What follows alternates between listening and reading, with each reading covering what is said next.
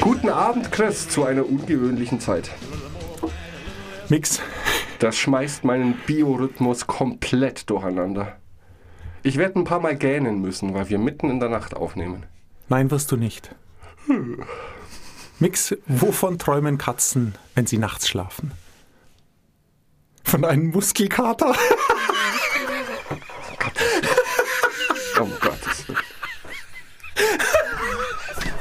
Also du bist, ja, ich, ich verstehe ihn. Und dafür Mix. bin ich jetzt aufgestanden. Mein Pass Gott. auf, Du wir machen heute eine große erzählen, Katzensendung. Nein, es, Was pass auf, passiert, wenn ich Katzen streichle?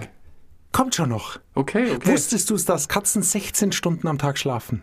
Katzen schlafen 16 Stunden am Tag und machen sechs weitere Stunden Fellpflege. Das heißt, 16 plus 6 ist 22. Das heißt, es bleiben ihnen nur zwei Stunden Zeit und die verbringen sie mit Essen und rumlaufen. Was ich gut finde, nächste Frage. Wie lang war die längste Katze, die es je gab? Lang. Komm, Mix. Ja, pass auf. 50 Zentimeter. 1,23 Meter. Eine Katze. Eine Katze. Und jetzt kommt's, was auch cool ist. Katzen haben fünf Vorderpfoten und vier Hinterpfoten. Schmarrn. Aber nicht zwingend. Es gibt Katzen, die haben auch mehr. Und die Weltrekordkatze zwei heißt vorne, Paws. zwei hinten. Pfoten. Nein, Krallen. Ka- Habe ja, ich Pfoten ja, gesagt? du hast Pfoten nein, nein, nein. nein. Das sind Krallen. Geckos. Ähm, die, die Weltrekordkatze heißt Paws und die hat 28 Krallen. Drei zusätzliche vorne und zwei hinten. Die möchte ich aber nicht auf der Straße streicheln. Sehr krass. Ähm, du wolltest wissen, wie es mit den Katzen zu Ende geht. Ja, unbedingt. Ähm, eigentlich gar nicht. Dieses letzte Kapitel, wenn du über die Straße, nee, wenn dir eine Katze auf der Straße begegnet, streichle sie, fängt damit an, dass der Autor erstmal über ungefähr zehn Seiten von seinem Hund erzählt. Dass er nämlich einen Hund hat und Hunde gern mag, nicht nur Katzen. Und davon erzählt er dann zehn Seiten lang. Und dann driftet er komplett ab in Schmerz und Leid was ich nicht ganz verstanden habe. Also, dass das Leben einfach doch, es ist das letzte Kapitel, da will er es uns nochmal irgendwie reindrücken, dass das Leben doch sehr schmerzlich ist und mit großem Leid verbunden Das ist. weiß ich auch und, so. Und, und. Ja, aber im, dies ist, dieses Katzenkapitel, da geht es dann im Endeffekt genau um das, was wir schon vermutet haben, dass man eben, wenn man die Katze streichelt, nach seinem Empfinden einen Moment der Auszeit hat. Und, wie er so schön sagt, das Wunder des Seins für das unaustilgbare Leiden entschädigt, das es begleitet. Ich habe einen Würgereflex. Also da ist er, wie gesagt, da trifft er Ja. da ein bisschen arg ab ins Leid und es ist aber eher ähm, natürlich im übertragenen Sinn mit der Katze, sondern, ähm, und das wird in dem Kapitel auch sehr deutlich, ähm, er will schon eher darauf raus, dass wir lernen, kleine Dinge zu schätzen. Und es ist ja, ich meine, wir machen uns nichts vor, kleine Dinge machen das Leben groß, das sowieso.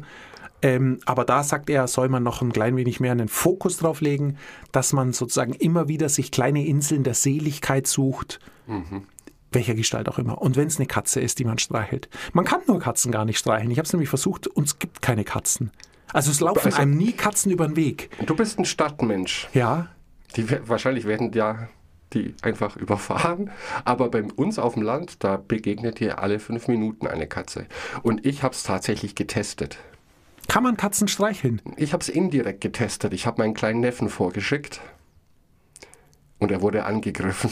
Oh, Ähm, es bestätigt aber meine Theorie, dass man fremde Katzen, denen man auf der Straße begegnet, nicht zu nahe kommen sollte. Es sei denn, die wollen was von dir. Haben Hunger, wollen Milch, dann sind die sehr zutraulich, aber es ist natürlich auch nur eine Verarsche. Mhm, Katzen wollen keine Milch. Katzen vertragen Milch nicht gut. Nur Babykatzen vertragen Milch, große Katzen nicht. Okay. Stand auch in meiner, habe ich in meiner Katzenrecherche. Entschuldigung, habe ich vorhin vergessen. Aber da, du hast recht, eine Katze rennt davon. Du kannst Katzen nicht streicheln. Ja, aber ja, das ist ja klar. Man kann Hunde streicheln, weil die bleiben stehen, gucken einen an und wedeln mit dem Schwanz. Katzen nicht. Die Ich laufen davon auch, oder die würden mich angreifen. Ja, kann sein. Also damit schließen wir es ab. Ähm, 12 Rules for Life ähm, war einfach ein sehr unterhaltsames Buch, nicht direkt gespickt mit Life- oder Business-Hacks, muss es aber auch gar nicht. Ähm, man muss damit zurechtkommen, dass er ein sehr religiöser Mensch ist, dann nicht hinterm Berg hält, aber auch nichts Missionarisches drin ist. Alles okay. okay. Ähm, vielleicht sieht man es eher wie eine Unterhaltungslektüre, aus der man durchaus das eine oder andere mitnehmen kann.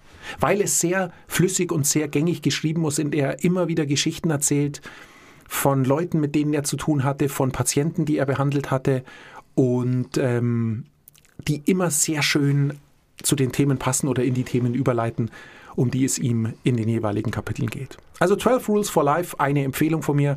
500 fette Seiten, kostet 15 Euro oder so. Kann man allzu viel nicht falsch machen. Ähm, ein Schnäppchen. Ein Schnäppchen, Mix, du bist dran. Ich, bei mir hat schon wieder das Mikrofon verstellt. Irgendjemand mobbt mich wieder. Ja, ich möchte mit dir heute über Pokern sprechen. Über Charles Duhigg und über eine Dame, jetzt warte mal der Name, Annie Duke. Ich kann nicht pokern und ich kenne die beiden Personen nicht, von denen du gesprochen hast. Ja. Pokern. Hm. Wieso gerade Pokern? Ich fange mal hintenrum an. Das Buch, das ich die nächsten paar Sendungen, bin ich mir relativ sicher, weil ich es sehr, sehr gut finde, äh, vorstellen möchte, heißt Smarter, schneller, besser. Warum manche Menschen so viel erledigt bekommen und andere nicht. Der Autor heißt Charles Duhigg. Und es, er ist ausnahmsweise kein Forscher, kein Wissenschaftler, sondern ein ganz normaler Journalist, der aber durchaus schon den Pulitzerpreis gewonnen hat und der aktuell fürs New York Time Magazine schreibt. Und seine Idee war, kam ihm eines Tages, er hatte ganz frisch ein Baby bekommen, hatte viele Aufträge für die New York Times, für die er damals schrieb, war umgezogen und hat nichts mehr auf die Reihe bekommen. Schlichtwort ähm, Produktivität. Und er wollte herausfinden, ähm, was er in seinem Leben ändern könnte, damit er das Gefühl hat, hey, ich habe seit sieben Tagen keine einzige Stunde mehr gehabt, gefühlt, an der ich nichts getan habe, außer mich erholt habe. Da draußen gibt es aber Menschen, die von Produktivität sprechen, die anscheinend sehr produktiv, produktiv sind, Unternehmen. Ähm, und dann hat er gesagt, okay, ich bin Autor, ich bin Journalist, ich schreibe jetzt ein Buch über Produktivität, aber nicht die klassischen Hacks, genau wie jetzt dein 12 Rules for Life, sondern er hat sich bestimmte Menschen und Organisationen, was sehr interessant ist, angeschaut, hat Interviews mit den Personen geführt und hat geschaut, was die tun, um in Anführungszeichen produktiv zu sein. Weil gut, Produktivität haben wir gesagt, das ist eh ein schwammiger Begriff, der ist manchmal auch ein bisschen negativ konnotiert. Weil viele Leute denken, produktiv sein bedeutet mehr Arbeit, mehr Arbeit, mehr arbeiten, sondern für ihn ist Produktivität auch das erledigt zu bekommen, was man einfach tun muss, um sich Zeit und Raum zu schaffen für Dinge, die einem Spaß machen. Und er erzählt es anhand verschiedener Anekdoten und Persönlichkeiten. Zum Beispiel spricht er über eine junge Frau, die ihr Doktorandenprogramm abbricht und beginnt zu pokern. Und zwar professionell. Indem sie trainiert, sich widersprüchliche Zukünfte vorzustellen. Und das möchte ich mit dir testen, ob das überhaupt möglich ist. Sich widersprüchliche Zukünfte vorzustellen, lernt sie die Fehltritte ihrer Gegner vorauszusehen und wird zu einer der erfolgreichsten Spielerinnen der Welt. Ich verstehe gar nicht, was du damit meinst widersprüchliche Zukünfte. Das, darum sagte ich, okay. ähm, das war ihr Ansatz. Und ihr Name ist Annie Duke. Aber zu ihr komme ich gleich. Dieses ganze Buch ist in acht große Kapitel unterteilt. Die sind Motivation, Teams, Fokus, andere Personen managen, Innovationen, wie wir Daten verarbeiten und Entscheidungen treffen. Und es gibt noch sich Ziele setzen.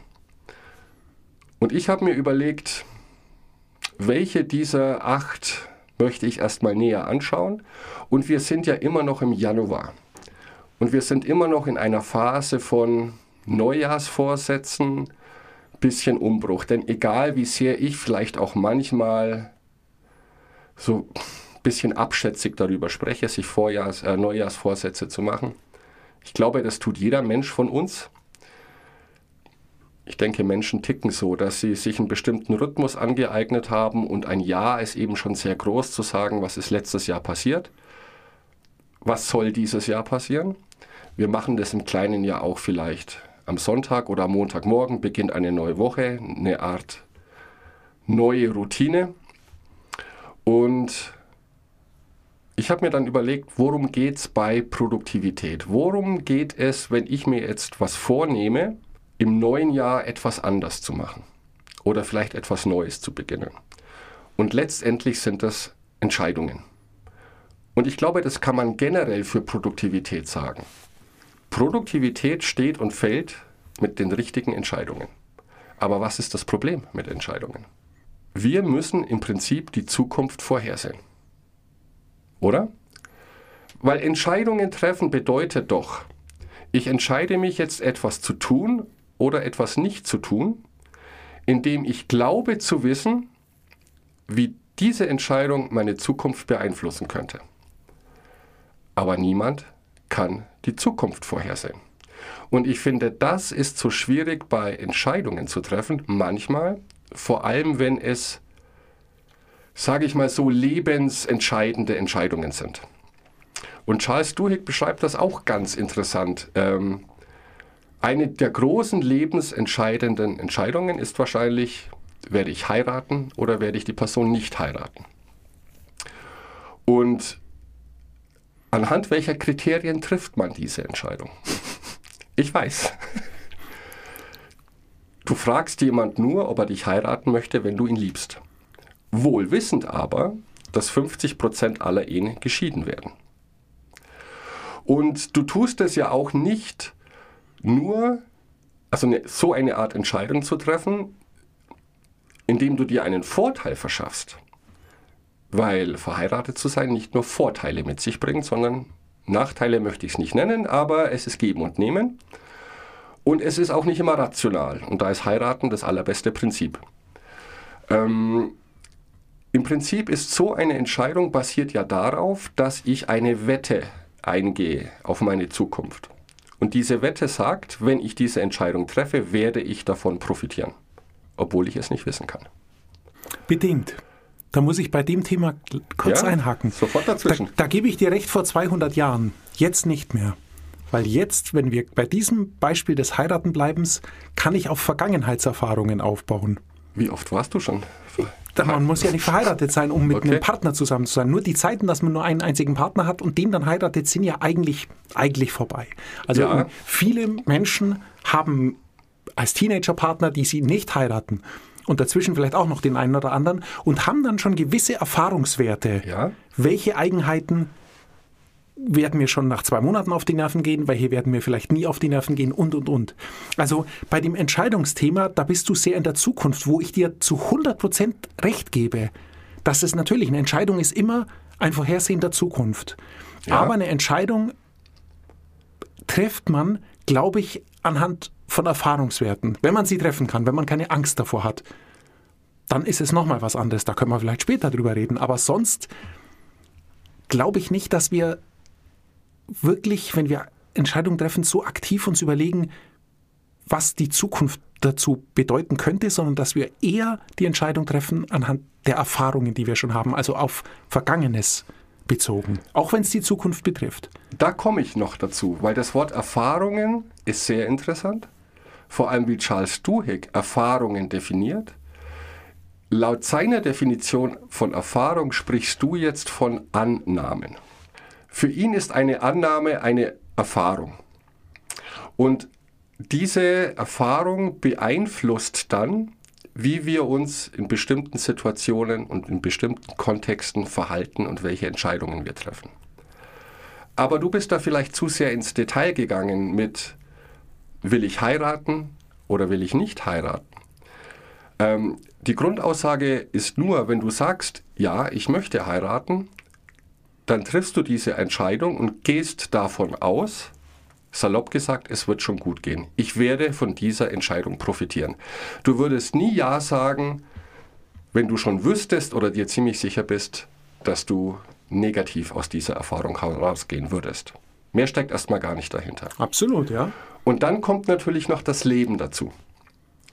unvorhergesehene Umstände. Jetzt vielleicht nicht in dem Beispiel beim Heiraten, aber du triffst eine Entscheidung, kaufst eine Aktie und irgendetwas passiert, von dem du nichts wissen konntest, von dem du auf das du keinen Einfluss haben kannst und alles bricht zusammen. Und das war dann seine Idee zu sagen, na ja, wenn jemand zum einen mit Erfahrungen und Annahmen arbeitet und zum anderen gibt es noch das Leben, das dir dazwischen funken könnte, dann sind die besten Personen, mit denen man sprechen sollte, Pokerspieler. Denn was macht ein Pokerspieler? Hast du schon mal Poker gespielt? Nein. Oder gepokert Poker gespielt?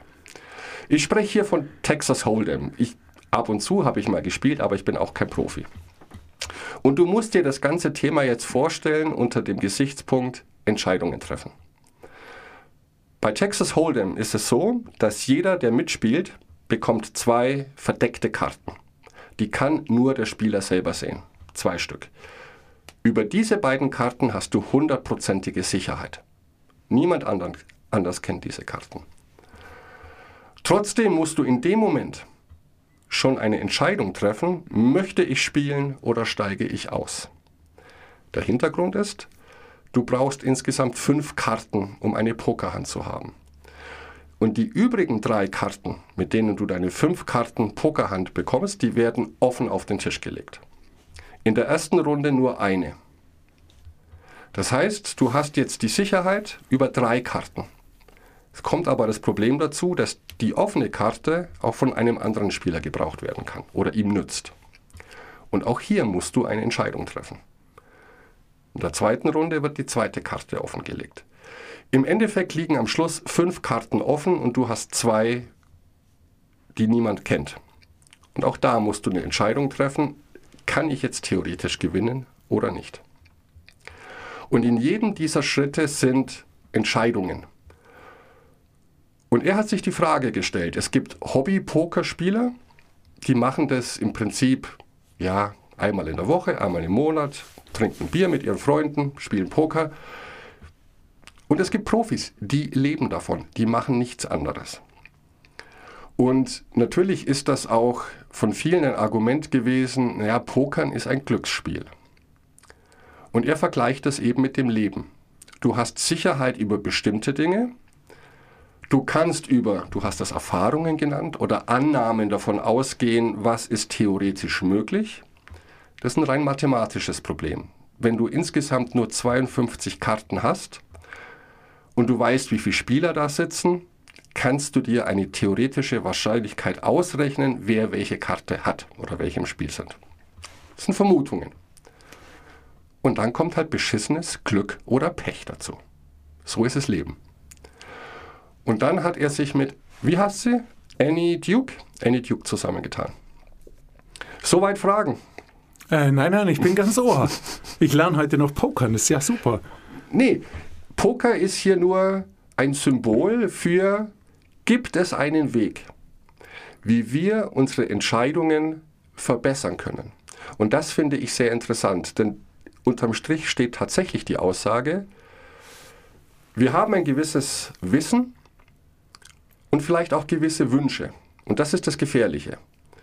Und wir treffen eine Entscheidung meist, weil wir auf ein bestimmtes Ergebnis hoffen und nicht immer von der Realität ausgehen. Und das sind viele Entscheidungen, die kleinen, die wir täglich treffen, trinke ich Tee oder trinke ich Kaffee, die haben keine großen Konsequenzen. Problematisch sind äh, Entscheidungen, die potenziell immense Auswirkungen auf den Rest unseres Lebens haben und die wir Menschen wohl laut Studien viel zu oft aus dem Bauch heraus treffen. Aber diese Annie Duke ist tatsächlich eine sehr, sehr interessante Persönlichkeit. Ähm, sie ist aufgewachsen in einer Familie, die Mutter war Alkoholikerin und der Vater war Englischlehrer am College. Und zu Hause gab es immer Streit. Die Mutter hat zu viel getrunken, sagt der Vater. Die Mutter sagt, der Vater bringt nicht genug Geld heim im Vergleich zu den anderen in ihrem Freundeskreis. Und die Annie, sagt sie von sich selber, war immer ein ängstliches Kind. Weil sie sagt, das Problem, wenn du einen alkoholsüchtigen Elternteil zu Hause hast, ist alles unvorhersehbar. Du kommst aus der Schule nach Hause, es kann alles super sein oder es kann in einer Katastrophe enden. Und ihr größter Wunsch war immer als Kind, ich möchte die Zukunft vorhersagen. Weil wenn ich weiß, dass zu Hause Ärger ist, gehe ich da gar nicht hin und ich kann die Situationen besser einschätzen. Und was passiert sehr oft mit Menschen, die Probleme haben, die studieren Psychologie. ja, ist na klar. Weil sie hat sich informiert, was könnte ich studieren? Psychologie, aha, da gibt es Menschen, die können vorhersagen, wie sich bestimmte Menschen tendenziell verhalten werden. Weil wir alle grob nach dem gleichen Muster denken und handeln. Und das war natürlich der Kicker für sie, zu sagen, oh, jetzt lerne ich menschliches Verhalten vorherzusehen und ich habe einfach ein besseres Leben. Hat sich für kognitive Psychologie entschieden. Hat ihr Doktorandenprogramm gemacht, fünf Jahre lang, gehörte zu den Top 5 in jedem Jahrgang. Und das Einzige, was noch fehlte, um ihren Doktortitel zu bekommen, waren ein paar Probevorlesungen an verschiedenen Universitäten.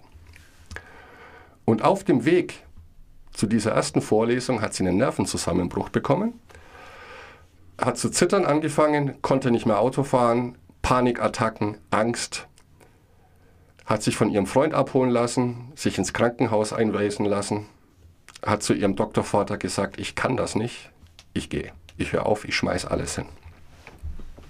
Und ist nach Hause. Und hat erst mal monatelang, war nur da gelegen. Weil sie schon gemerkt hat, ähm, dieses Unterrichten vor Menschen, das ist nichts für mich.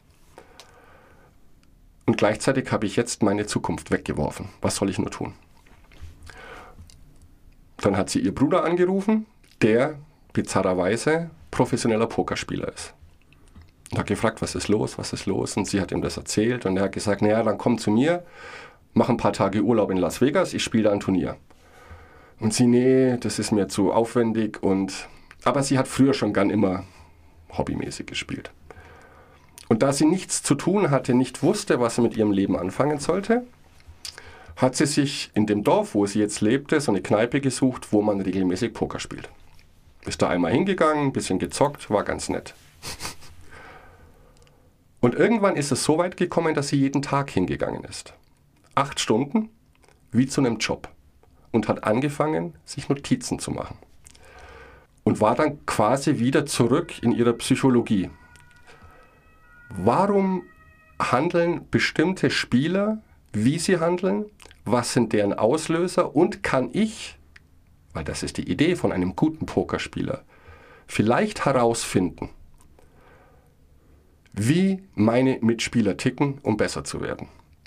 Und ich glaube jetzt, und du grinst, viele denken, und auch ich, um ein guter Pokerspieler zu werden, muss ich lernen, meine Mitspieler zu lesen. Der zwinkert mit dem Auge, oder? Wenn er ein gutes Blatt hat, kriegt er Schweißperlen auf die Stirn. Es wird in jedem Film wird das so dargestellt. Ja? Stimmt aber gar nicht.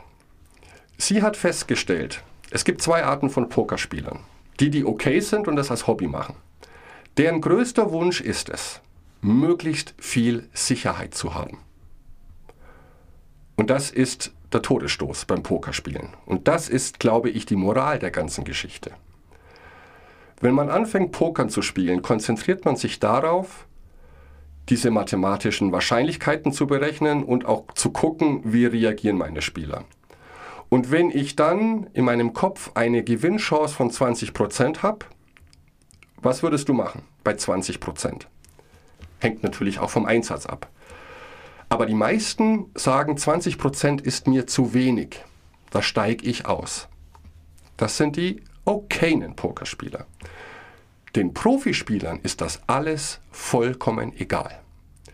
Sicherheit interessiert sie nicht. Sie haben die Sicherheit über die zwei Karten in ihrer Hand und die Sicherheit über die fünf Karten, die offen daliegen.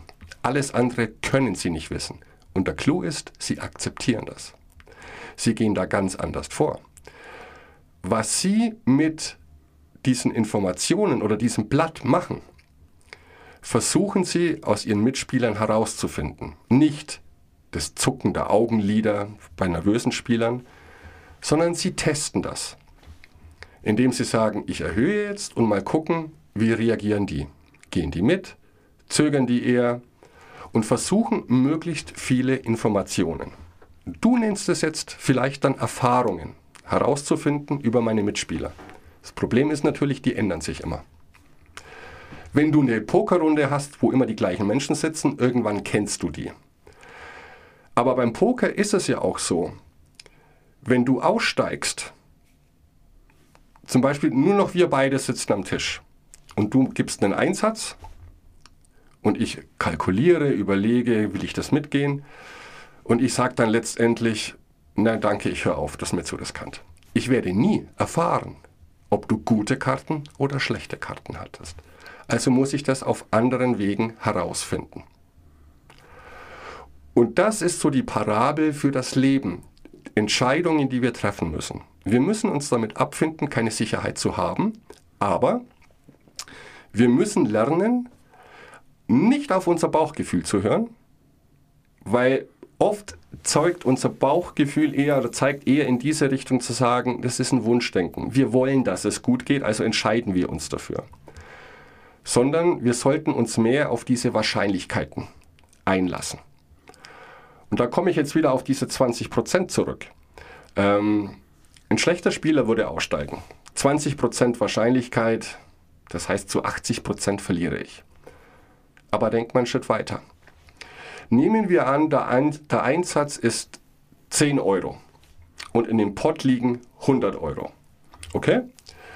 Um jetzt von dieser Unsicherheit oder 20% Wahrscheinlichkeit, wo die Karten mir sagen, dass ich gewinnen kann, muss ich nur 10 Euro drauflegen, um zu einer hundertprozentigen Sicherheit zu kommen. Und wissend, wenn ich jetzt für diese 10 Euro, was nicht viel Geld ist, habe ich 100% Sicherheit und im besten Fall dann vielleicht 1000 Euro gewonnen. 100 Euro. 100 Euro. Wir wollen nichts übertreiben. Nein, nein, okay. Das heißt, solche Entscheidungen, auch die, und ich komme gleich wieder auf die große Liebe vielleicht und das Heiraten zurück. Wir denken oft zu weit. Wir sollten Entscheidungen schon mit der Zukunft im Blick treffen, aber erstmal mit dem arbeiten, was vor uns liegt. Wenn ich jetzt das nächste tue, wie hoch ist mein Einsatz und wie hoch ist die Wahrscheinlichkeit und wie kann ich davon profitieren? Mehr weg vom Bauchgefühl, mehr hin zum systematischen Überlegen und in kleinen Schritten überlegen. Nicht das großganze Ding schon vor sich sehen, sondern wenn ich das jetzt mache, wie hoch ist die Wahrscheinlichkeit, dass es gut geht und was ist mein Einsatz dafür? Also, ich will ganz kurz einhaken, weil du hast einen Satz gesagt, bei dem ich nicht möchte, dass er untergeht. Dass wir uns zu sehr auf ähm, dass wir zu sehr darauf setzen, Sicherheit zu haben. Ja. Da bin ich zu 100 Prozent bei dir. Wir müssen, und das wäre sogar ein Vorsatz fürs neue Jahr, wir müssen versuchen, wieder etwas mutiger zu werden. Ich glaube, wir haben es in der letzten oder vorletzten Sendung Mhm, auch schon kurz gesagt. angedeutet, ja. Wir müssen wieder ein klein wenig mutiger werden. Ich bin gespannt, was jetzt mit deinem Poker noch kommt, weil mir fehlt die Pointe noch. Aber was ich, wo ich schon einhaken muss, wo ich schon Schwierigkeiten habe, Okay. ähm, das Beispiel des Pokerspielens ist jetzt theoretisch, wie du es ähm, erklärt hast, äh, finde ich fantastisch. Aber es hat mit dem Leben nichts zu tun.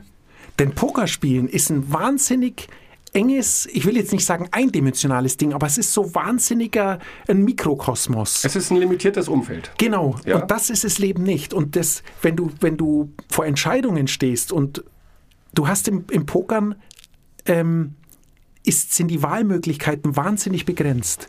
Im echten Leben nicht. Und im echten Leben kommt ja die Unsicherheit davor, dass man, oder die Angst davor, dass man unsicher ist. Und unsicher ist man, weil man die Zukunft nicht kennt, weil man nicht weiß, ist es richtig. Und ein Konflikt bei einer. Entscheidung entsteht ja nur, wenn du zwei oder mehrere Faktoren hast, die sich widersprechen, Ja. die dir aber alle wichtig sind. Weil sonst gäbe es den Konflikt nicht. Und dann reichen eben so Floskeln wie, naja, dann sei mutig oder dann wäge ab, was könnte dir mehr bringen.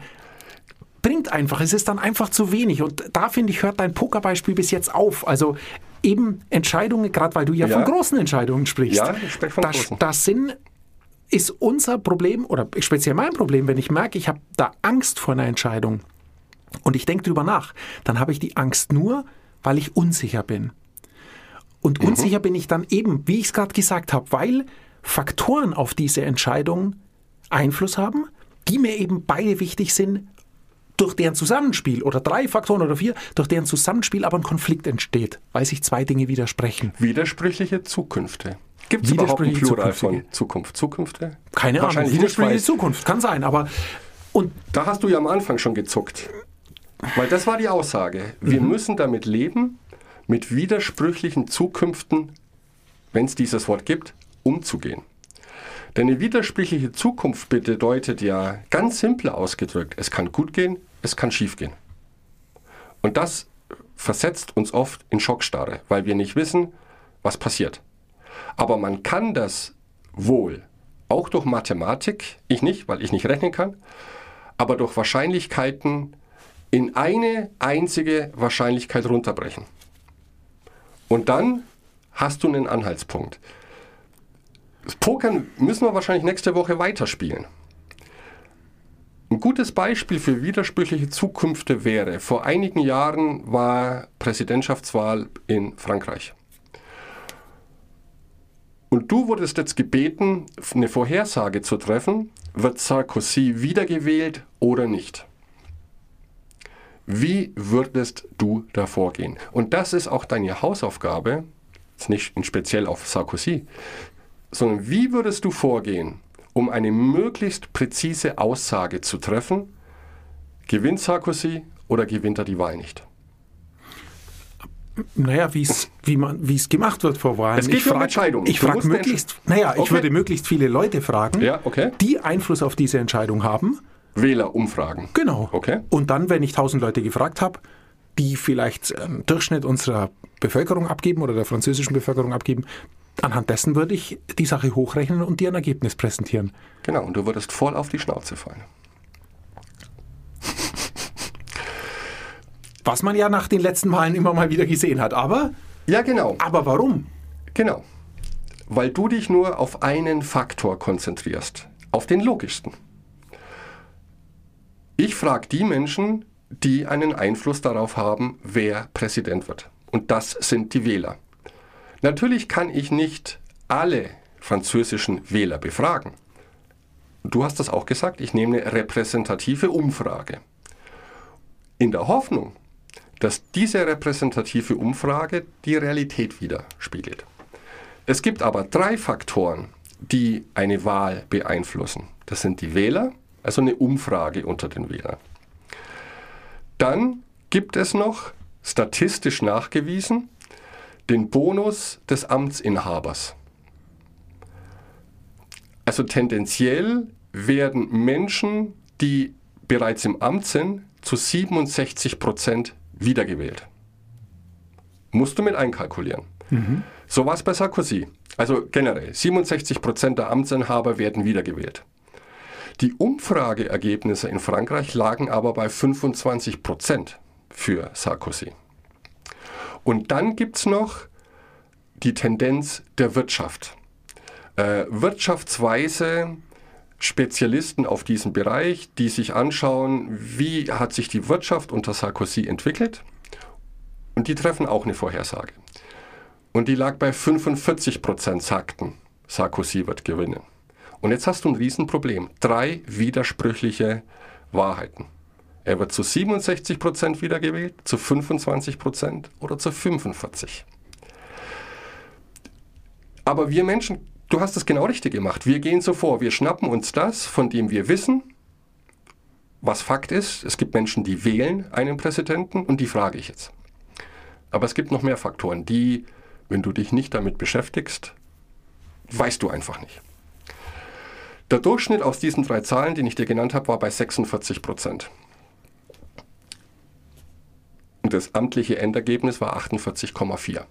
Also da lagst du schon ziemlich weit weg mit deiner Aussage. Aber wenn du dich anhand dieser drei Faktoren, die wohl eine relativ verlässliche Aussage darüber treffen, ob Amtsinhaber wiedergewählt werden, wärst du fast auf die Zahl genau richtig gelegen. Und das ist auch die große Aussage, was das Pokerspielen angeht, was solche Entscheidungen angeht. Nächste Woche möchte ich über die CIA sprechen, wie die Vorhersagen über die weltpolitische Lage treffen, um herauszufinden, ob wir beide für uns da vielleicht rausziehen könnten. Nämlich weg von dem Default, wie wir Entscheidungen treffen, ohne es zu wissen, hin vielleicht mehr zu einem breiteren Horizont. Und ich finde das Endergebnis, das ich nächste Woche vielleicht präsentieren werde, ich muss die Spannung aufrechterhalten, sehr aufschlussreich. Sehr krass, Mix. Vielen Dank für die tolle Sendung. Ich, jetzt, ich werde jetzt eine gute Entscheidung treffen, nämlich ich gucke mir jetzt Katzenvideos an. Punkt. Aus Ende. Da kann nichts schief gehen. Aber ähm, ich bin gespannt, was nächste Woche kommt. Mehr Wahrscheinlichkeiten oder Unwahrscheinlichkeiten und Unsicherheiten und wie wir damit umgehen. Bis dann. Bis nächste Woche. Wahrscheinlich schon.